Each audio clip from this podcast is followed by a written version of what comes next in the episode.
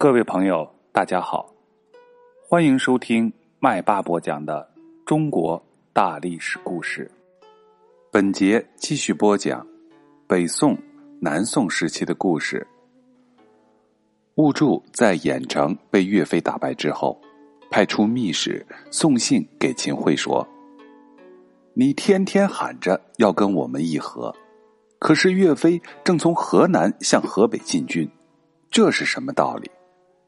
你们如果真的想议和，就必须先杀掉岳飞。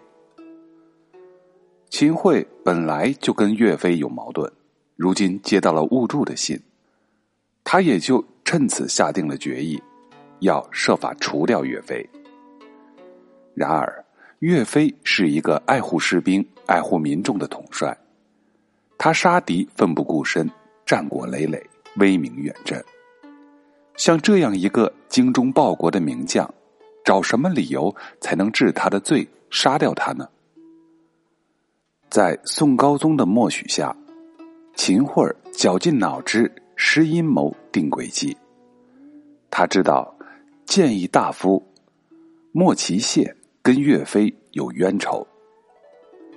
莫奇是复姓，莫就是千万的万。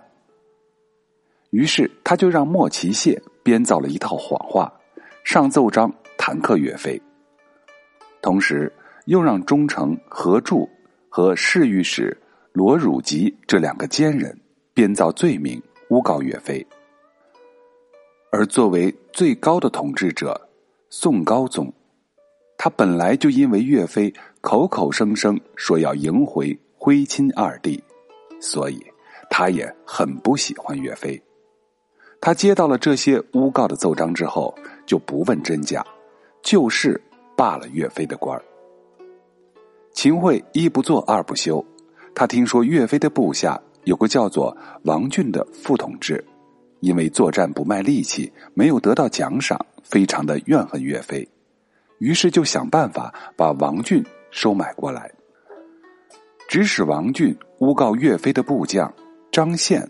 和岳飞的儿子岳云谋反，然后把张宪、岳云逮捕入狱，进行了严刑拷打，想逼着他们招出他们的罪责。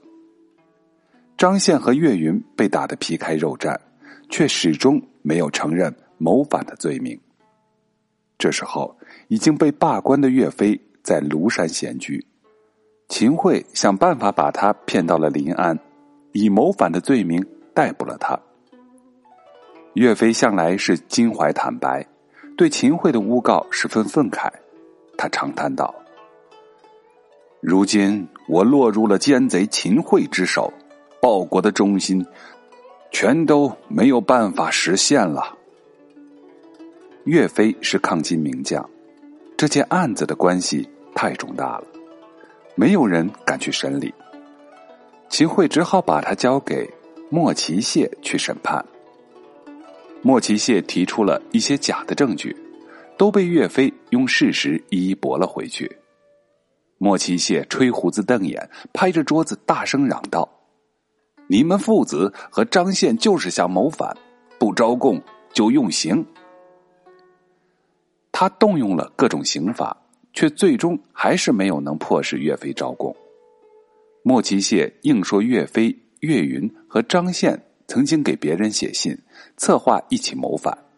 岳飞叫他拿出信来对质，莫奇谢却说信都已经烧掉了。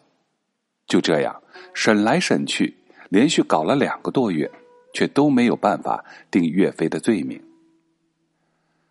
转眼之间，冬天到了，岳飞父子和张宪被关在风波亭的监狱里。屋子里四面透风，他们没有棉衣，日夜的哀动。人们听说岳飞父子被捕入狱，不相信他们真的会谋反，都说这是被坏人陷害的。许多人都自动的送来棉衣、被褥和各种食品，请求让他们见一见岳飞。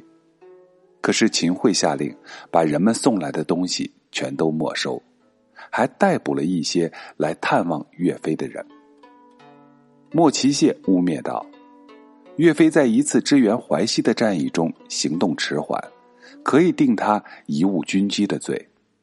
秦桧立即派人查找了皇帝下诏书的日期和岳飞行军的日期，然而却没有发现什么问题，所以罪名还是定不下来。莫奇谢阴谋失尽，束手无策了，秦桧也是没有了主意。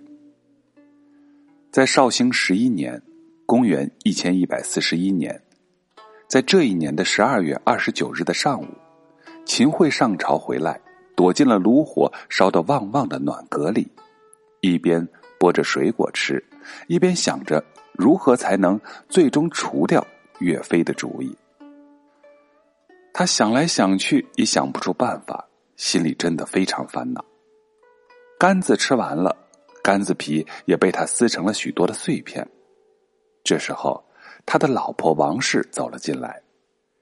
这个跟她丈夫一样阴险毒辣的女人，看到秦桧这个样子，露出一脸奸笑，阴阳怪气的说：“我说老头子，你怎么越来越傻了呢？俗话说，捉虎容易放虎难呐。”他这话的意思。就是把岳飞偷偷的弄死算了。经王氏一提醒，秦桧决定不再审判岳飞了。他匆匆写了一张字条给监狱的看守，叫他们在监狱里害死岳飞。当天夜里，岳飞被害，死的时候他才三十九岁。接着，岳云和张宪也同时被杀害了。临安的人民听说岳飞被害的消息，痛哭流涕，悲愤异常，都没有心思过年。有些人在门口摆了香案，把本来预备祭神祭祖的贡品拿出来用来祭祀岳飞。此时被罢了官的韩世忠听说岳飞被害，就跑去责问秦桧问他岳飞到底犯了什么罪，有什么证据吗？秦桧回答道：“岳飞父子和张宪的书信虽然没有弄明白，但是谋反的事儿莫须有。所谓莫须有，就是或许有的意思。”韩世忠听后十分愤慨的说：“这这莫须有的罪名，怎么能使天下人服气呢？”岳飞死后九年。正月里的一天，一个名字叫做施权的小军官，等秦桧上朝走到路上，突然向他行刺，虽然没有刺中，却使秦桧受了惊，从此一病不起。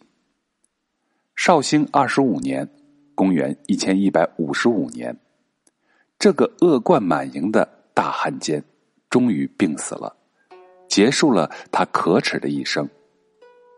不久。金兵又大举南侵，宋高宗在舆论的压力下想恢复岳飞的名誉，但是遭到了当时继任宰相莫奇谢的反对。直到莫奇谢罢相之后，太学生程宏图上书替岳飞申冤，宋高宗这才下了诏书，给岳飞在西湖边上修了坟墓。后来。到了宋孝宗的时候，岳飞的冤狱终于得到了彻底的昭雪，完全恢复了名誉，并且被追赠武穆的封号。从此，人们就称岳飞为岳武穆王。在明朝的时候，有人用生铁铸了秦桧、王氏、莫其谢、张俊四个奸贼的跪像。让他们跪在岳飞的墓前，向岳飞请罪。几百年来，凡是去瞻仰岳飞墓的游人，对岳飞都是无限的崇敬，对奸贼同声唾骂。精忠报国的英雄流芳百世，而陷害忠良的奸贼，最终遗臭万年。